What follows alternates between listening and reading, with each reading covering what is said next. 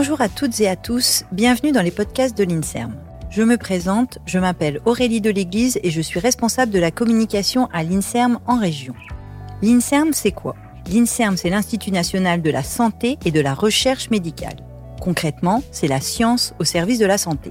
Cette série de podcasts est dédiée à InScience, le festival de l'INSERM qui a lieu du 1er au 15 juin. Ce festival est une occasion unique de vous sensibiliser à la démarche scientifique en explorant les différentes thématiques de la recherche médicale. En clair, InScience vous donne les clés pour agir sur votre propre santé et vous permet d'en comprendre les enjeux. À travers cette série de podcasts, nous irons à la découverte des femmes et des hommes qui œuvrent pour la santé de tous, ceux qu'on appelle plus communément les chercheurs.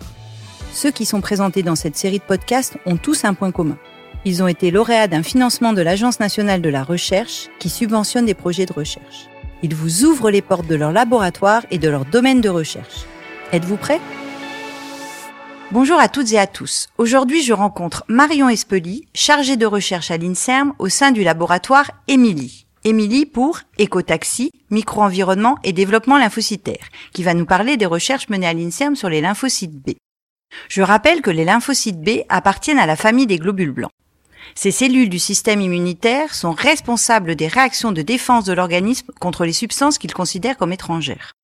Les lymphocytes B représentent 10% des lymphocytes circulant dans le sang et se développent dans la moelle osseuse. Ils sont spécialisés dans la production d'anticorps qu'ils sécrètent et qu'ils diffusent dans les humeurs ou liquides de l'organisme. Voilà, j'espère que c'est suffisamment clair pour tout le monde. Je vous propose maintenant d'accueillir notre invité du jour, Marion Espeli. Bonjour Marion. Bonjour. Avant de commencer, est-ce que tu pourrais nous expliquer ton parcours de chercheuse, de chercheuse, pardon? Bien sûr. Alors, après des études de biologie, j'ai effectué une thèse d'immunologie avec le docteur Claudine Schiff au centre d'immunologie de Marseille-Lumini. Là, mon sujet de thèse portait sur la naissance des lymphocytes B qui se produit dans la moelle de nos os, la moelle osseuse. Suite à ma thèse, je suis partie en Angleterre pour un postdoctorat à Cambridge, dans le laboratoire du professeur Ken Smith. Et là, je me suis intéressée euh, au stade euh, plus avancé de la vie du lymphocyte B, son activation et principalement les mécanismes qui régulent cette activation. Les lymphocytes B patrouillent dans notre corps pour euh, et se tiennent prêts à répondre en, en cas d'attaque ou d'infection. Mais si leur activation n'est pas bien régulée, ces lymphocytes B peuvent surréagir. C'est notamment ce qui se passe dans le cas des maladies auto-immunes. Après mon postdoctorat, j'ai décidé de monter mon propre groupe de recherche pour travailler sur le l'ultime stade de différenciation des lymphocytes B que sont les plasmocytes. Et pour cela, euh, j'ai appliqué à des demandes de financement et j'ai pu ainsi monter un premier groupe de recherche à Clamart en France. Et euh, là, je me suis spécialisée donc dans ce stade ultime de différenciation des lymphocytes B qu'on appelle les plasmocytes et qui sont les cellules responsables de la production des anticorps. En 2019, euh, j'ai créé une nouvelle équipe avec un de mes collègues, Karl Balabagnan, au sein de l'unité INSERM U1160, située à Paris, à l'Institut de recherche Saint-Louis. Notre équipe travaille principalement sur les interactions entre les lymphocytes et leur environnement au sein de la moelle osseuse, à l'état basal ou dans un contexte pathologique. D'accord. Nous allons maintenant entrer dans le vif du sujet ton projet de recherche pour lequel tu as reçu ce financement de l'Agence nationale de la recherche. Mais avant que tu nous expliques concrètement sur quoi tu travailles, est-ce que tu pourrais euh, prendre le temps de nous faire l'historique de ce projet? Quand est-ce qu'il a débuté? C'est un projet sur lequel j'ai commencé à réfléchir dès mon postdoctorat en Angleterre. Mais il n'a vraiment commencé que à mon retour en France avec la MAR, où euh, nous avons testé plusieurs candidats, monté des modèles cellulaires et animaux. ce projet a vraiment pris euh, de l'ampleur en 2019 suite à l'obtention de ce financement ANR destiné aux jeunes chercheurs, aux jeunes chercheuses, notamment grâce au financement d'une chercheuse postdoctorante, Amélie Bonneau, qui a été dédiée à ce projet. Et plus récemment, donc ce travail a mené à une publication qui vient de paraître dans la revue PNAS. Très bien. Et maintenant, est-ce que tu pourrais nous, nous expliquer ton projet plus en détail?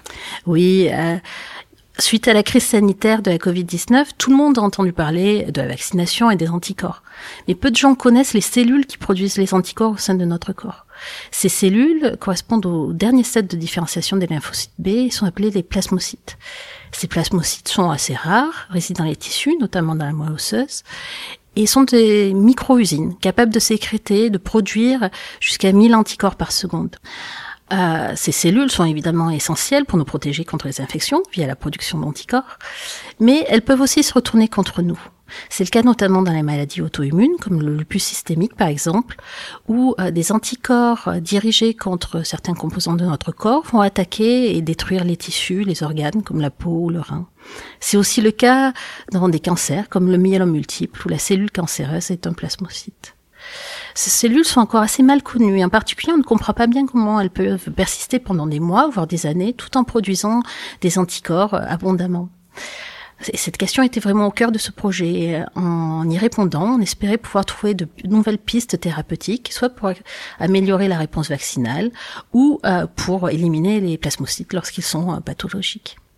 Donc pour euh, revenir plus précisément à ce projet, suite à des résultats préliminaires obtenus au laboratoire, nous avions identifié une molécule appelée SEC22B et qui nous semblait être un candidat intéressant dans la régulation de la fonction et de la survie des plasmocytes. Et dans le cadre de ce projet, nous avons démontré qu'effectivement, SEC22B contrôlait la sécrétion des anticorps, mais plus largement, cette protéine est aussi importante pour la survie des plasmocytes au long cours. En absence de SEC22B, dans un modèle animal, nous avons pu démontrer que la réponse vaccinale ou antivirale contre la grippe était totalement abrogée. Ce qui en fait donc une cible thérapeutique potentiellement intéressante pour cibler euh, les plasmocytes.